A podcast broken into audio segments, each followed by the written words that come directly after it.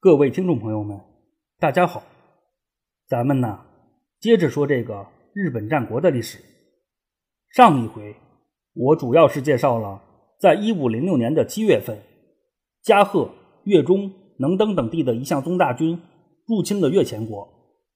为了应对这一情况，伊城谷朝仓氏的当家朝仓真景任命了其老叔朝仓宗迪为伊城谷朝仓军的总指挥。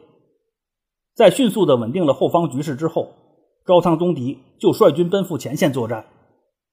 在横贯越前国的九头龙川两岸，伊城谷朝仓军与一向宗大军临岸布阵，展开了大战。而所有的战事都是围绕着九头龙川的四个关键渡口展开的。在最先开战的中角渡口，本来占尽了优势的一向宗大军犯了一个完全没有必要的错误，那就是。一向宗方面的和合藤八郎及山本元正入道，相继要求与伊城谷朝仓军一方的武将进行单挑。最终呢，主动挑战的和合藤八郎及山本元正入道却是双双失守。伴随着这两次单挑的接连失利，一向宗的士气是大受打击。而中角渡口的伊城谷朝仓军则是趁势反击，成功的打退了一向宗方面的进攻。就在中角渡口开战以后，其他渡口的战事也都紧随而至。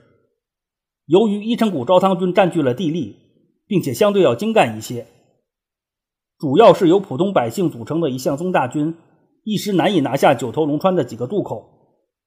有句话叫做“一鼓作气，再而衰，三而竭”。人多势众的一向宗大军没能在一开始就占得先机，这无疑是给后来的失败埋下了伏笔。与此同时呢，身为伊城谷朝仓军总指挥的朝仓宗迪，可谓是一个调控战场节奏的高手。面对着几十倍于己的敌军，朝仓宗迪并没有被带入到对手的节奏之中。在人手极度不足的情况下，朝仓宗迪凭借一次出乎对手意料的突袭，成功的把对手带到了自己的节奏之中。在某种程度上啊。应该说，正是因为一向宗大军没能适应这种突然改变的节奏，才被朝仓宗迪成功实现了逆袭。一五零六年的八月六号，朝仓宗迪决议孤注一掷，他带领守卫中之乡渡口的三千部队涉水进行突袭，并亲自率领骑马队冲乱了部署在九头龙川北岸的敌军阵营。由于朝仓宗迪的这次突袭太过迅猛，一向宗方面的指挥中枢还没来得及反应。鱼龙混杂的一向宗大军就形成了溃败之势，其人数上的优势在瞬间就化为了乌有。在进攻四个渡口的一向宗大军中，围攻中之乡渡口的部队是数量最多的。可以说呀，伴随着中之乡方面的战败，一向宗的这次越前进攻战就已经是凶多吉少了。咱就接着这说。首先呢，必须得强调一点。在战场上发生形势的转换是非常正常的事情，尤其是在兵力占优的前提下，某个点的得失并不足以决定整场战役的胜负。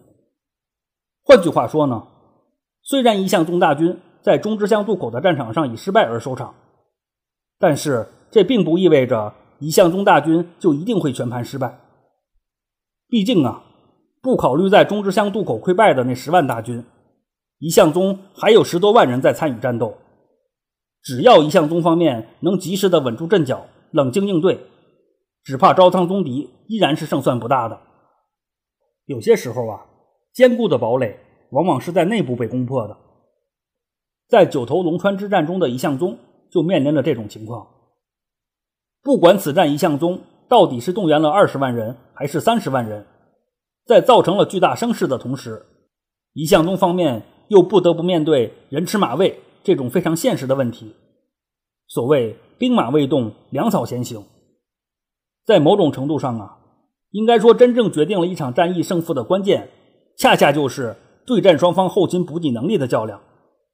在刚说的这一点上，以逸待劳的伊城谷朝仓氏无疑是更有优势的。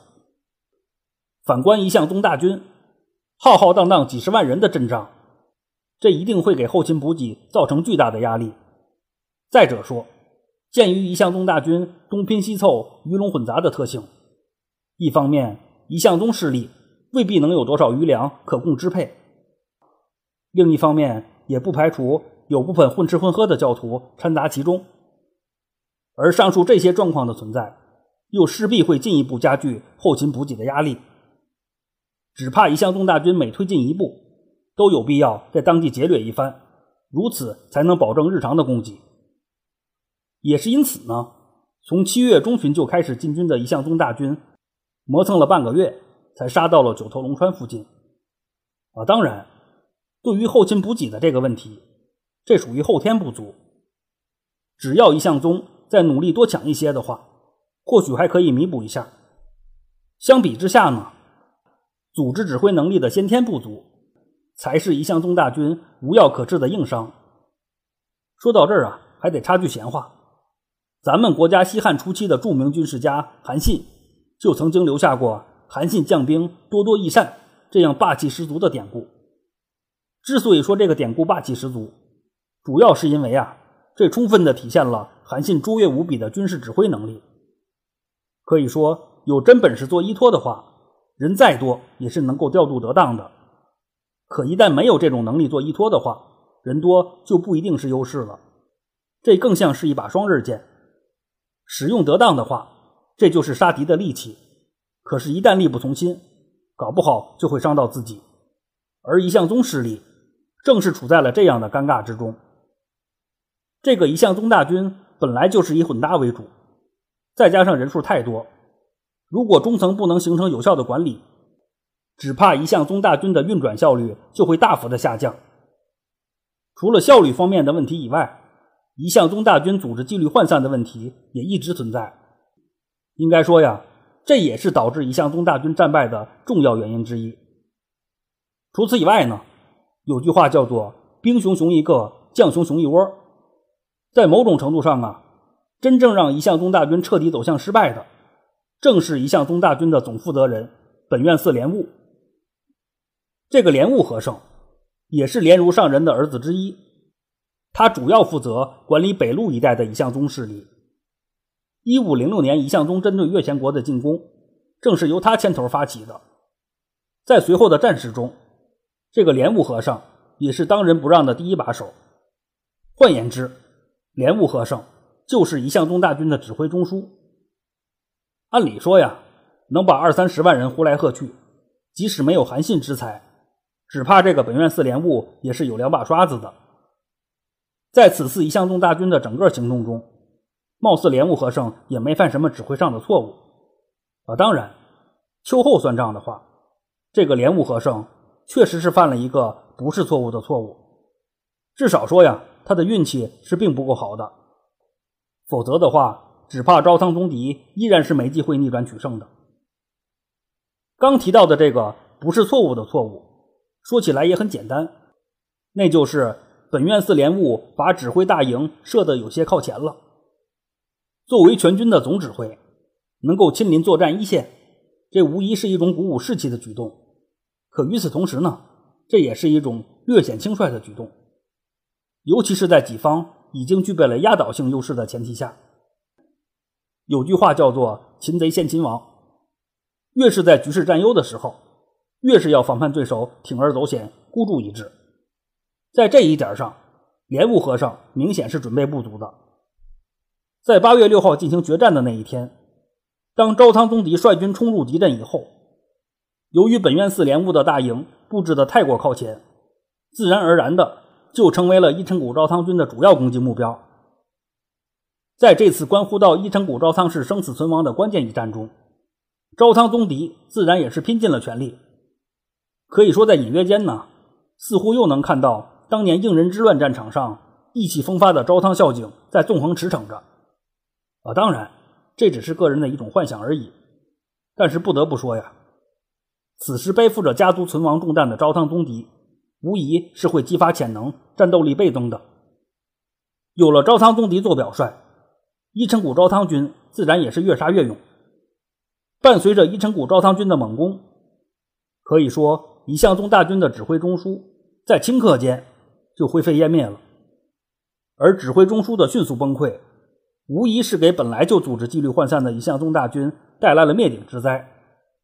说到这儿啊，还得特别插一句：对于这次一击必杀的进攻，到底是因为招仓宗迪早有打算，还是只是单纯的机缘巧合，这就不得而知了。唯一能够确定的是啊，招仓宗迪的突袭不止在气势上震慑了敌军，在节奏上打乱了敌军，更是在根本上摧毁了敌军的希望。对于一向宗这种组织纪律性差，同时又军事素质参差不齐的大规模兵团来说，所谓的精气神儿，无疑是维系着大军运转的关键因素。一旦精气神儿没了，只怕一向宗大军的失败也就在所难免了。而身为作战总指挥及宗教领袖的本院寺莲雾，无疑就是此时一向宗大军内最核心的精气神儿。也是因此呢。伴随着中之乡战场的失败，维系着一向宗大军的精气神儿也就随之消散了。更为可怕的是啊，整个一向宗大军也就此陷入了无耳无目又无脑的状态。应该说，到了这个时候啊，一向宗的人越多，其崩盘的速度也就会越快。只要有一个人率先脱逃，很容易就能引起多米诺的效果。有句话叫做。千里之堤，毁于蚁穴，用在这里应该也是合适的。综上所述吧，在中之乡渡口战败的消息传到其他战场以后，恐惧、无助、消极的情绪就如同病毒一般高速的传播着。很快的，这种负面情绪就体现到了行动之中。号称有二三十万人的一向宗大军由点及面，几乎是在一瞬间就土崩瓦解了。相比于全面溃败的一向宗大军，一直处于被动的伊城谷昭仓军则是来了精神。因为一般来说呢，只要是砍下了敌军的脑袋，多少都能换几个赏钱。估计在此时伊城谷昭仓军将士的眼中，漫山遍野四散奔逃的一向宗教徒，那可都是赤裸裸的财富啊！当然，这是我瞎猜的。战后伊城谷昭汤氏到底给没给钱，就不得而知了。别的不说呀，仅按照此战伊城古昭汤军干掉了十万一向宗的这种说法，只怕伊城古昭汤氏就算没被打垮，也得被赔垮啊！咱说回来，不管怎样吧，在一向宗大军崩溃逃亡之后，昭汤宗迪并没有打算就此收手。别的不说呀，单是为了伊城古昭汤氏的未来着想，也要尽可能的斩杀敌军，以绝后患。虽然此战实现了逆转。可是想想一向宗那铺天盖地的气势，估计即使是招仓宗敌也难免会头皮发麻一下。再说了，难得开启了一向宗无双模式，不杀个过瘾怎么行呢？最终呢，在一向宗大军溃败以后，招仓宗敌率领一城谷招仓军大肆掩杀，一路把一向宗大军给杀回了加贺国。按照相关的记载呢。最终撤回加贺国的一向宗势力只有十万人左右。如果按照一向宗进军三十万人的说法，那此战伊城谷昭仓军应该是干掉了近二十万人。如果按照一向宗进军二十万人的说法，那此战伊城谷昭仓军至少也干掉了近十万人。啊，当然，这样计算明显不够严谨，因为除了战死者之外，溺死的、跑散的、失踪的。各种情况都可能会有。关键是啊，此战一向宗进军二十万人或者三十万人的这两种说法都存在着争议，具体的咱也不去探究了。还是那句话，咱们听书求个乐，也不必较真儿啊。咱说回来，不管此战一向宗到底参战了多少人吧，招仓宗敌以少胜多，这是不争的事实。与此同时呢，即使一向宗的兵力及实力，都会掺杂些水分，可是，在极度不利的情况下，招仓宗迪仅仅凭借着一两万人的兵力，就能打败十倍于己，甚至是几十倍于己的对手，这已经是一件非常了不起的事情了。经此一战呢，招仓宗迪确立了他在伊城谷昭仓家的地位，应该说也是自此开始呢，招仓宗迪就算是正式开启了他的传奇生涯。等到了日后。招仓宗迪更是凭借着骄人的战绩，成就了伊城谷招仓氏军神的威名。啊，当然，这些都还是后话。咱先说回来，前边刚说，由于一向宗参战人数的说法不一，这就使得战后招仓宗敌到底杀了多少人也不好确定。而唯一能够确定的是啊，经此一战，一向宗的势力是大受打击。一方面，以加贺国为根据地的一向宗势力，其四处扩张的势头得到了有效的遏制；另一方面，伊城古昭汤氏也借此机会肃清了国内的一向宗隐患。想当年，由本院寺莲如所创立的、位于越前与加贺国交界处的吉崎道场，也就此成为了历史。说到这儿啊，还得插一句：伊城古昭汤氏的当家昭汤真景，把这个吉崎道场比作是眼睛上的恶瘤，由此就不难看出一向宗给伊城古昭汤氏所造成的困扰，以及伊城古昭汤氏对于一向宗的厌恶。啊，咱说回来，综上所述吧，可以说经过了一五零六年的这场大战之后，一向宗势力就此进入了蛰伏期。伴随着一向宗的消停，关于北陆地区的战事，咱也就说到这儿为止。因为严格来说呢，目前这一部分主要是为了介绍细川政元与足利义才、大内义兴之间的故事。由于时间线的关系，才特别加入了关于九头龙川之战的介绍。除了时间线的因素以外，事实上就在九头龙川之战结束后不久，又发生了一件看似不大。其实影响颇大的继位事件。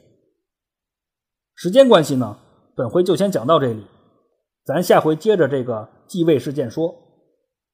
到本回为止呢，十一月份的更新就结束了，十二月份稍作休整，只计划更新两集，暂定于十二月十一号及十二月二十一号进行更新。敬请喜欢节目的朋友们知悉。最后还是老一套，感兴趣的。可以微博关注“闲着没事做自己”，戴尔话音，我会及时发布相关的节目资讯。谢谢您的收听。